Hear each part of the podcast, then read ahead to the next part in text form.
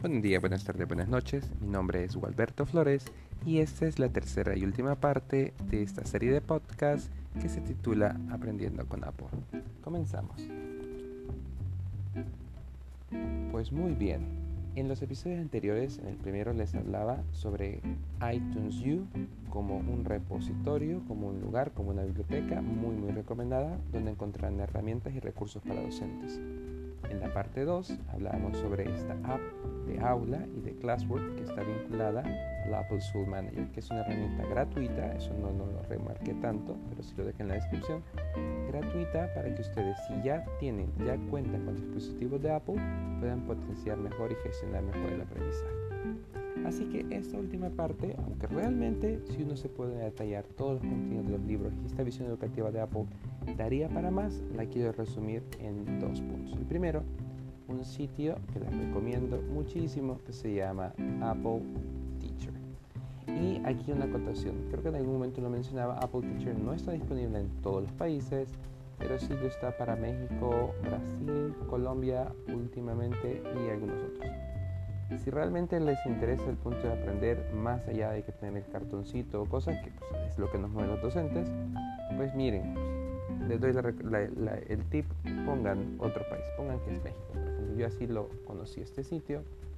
Apple está trabajando en que esto sea disponible para todos los demás países de Latinoamérica, pero por lo pronto, pues ahí ese sería el tip o la recomendación. Porque si le quieren poner con su iCloud y le dice que no está disponible, híjole, pues toca crear otro iCloud, ponerle que están en México o cualquier otro de los países de la lista de Apple Teacher y pues ya con esos datos pueden empezar. ¿Qué es lo que van a encontrar ahí?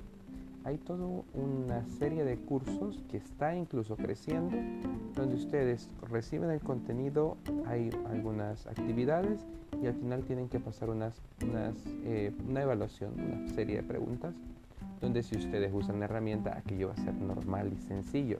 Ustedes marcarán las opciones y si cumplen con lo mínimo requerido, pues les darán un certificado.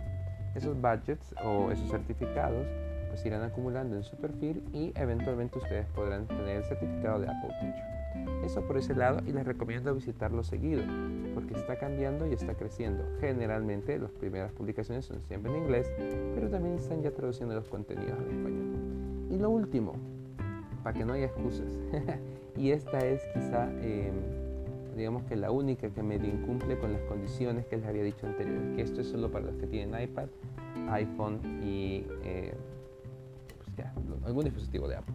¿Y de qué se trata esto? Bueno, si ustedes ya tienen su dispositivo de Apple, tienen un iCloud. Si tienen un iCloud, pero no tienen una Mac a la mano o el iPad a la mano, ustedes pueden tener una iPad virtual. Lo voy a llamar así, un poco como gancho de internet. Pero la realidad es que, y, eso es lo que realmente me, me, parece que es la gran herramienta, ustedes se loguean con iCloud.com, generalmente uno lo hace solo cuando ha perdido el iPad, el iPhone o algo y no se preocupa, pero van a ver que ahí están las herramientas para crear contenidos desde cero con plantillas para Pages, para Number y para Keynote. ¿Qué quiere decir esto? Que en sentido estricto ustedes no necesitan un dispositivo de Mac en algún determinado momento para crear contenido exclusivo de Mac. Y es que, la verdad sea dicha, todo el apartado creativo, templates, toda la manera en la que uno puede crear contenido para presentaciones, para hojas de cálculo o para eh, incluso libros electrónicos que vienen formatos muy interesantes, horizontales y verticales de libros, lo puede acceder aunque no tenga una Mac, aunque en ese momento no tenga mi iPad a la mano. Me voy a iCloud.com, me logueo y ya, listo corre sobre navegador. Así que les recomiendo mucho. A mí pues, me mató la excusa de, ah, necesito una Mac porque quiero hacer un libro electrónico. Lo puedo hacer con mi cuenta de iCloud usando cualquier dispositivo que conecte a Internet. Bueno, básicamente recomendaré siempre tener una laptop y pues, usualmente los navegadores de turno. ¿no? no me atrevo yo ahorita a decir. El que uso yo es Edge, en este caso Microsoft Edge, la última versión, y van muy bien. El Edge pasado en Chromium, valga aclarar.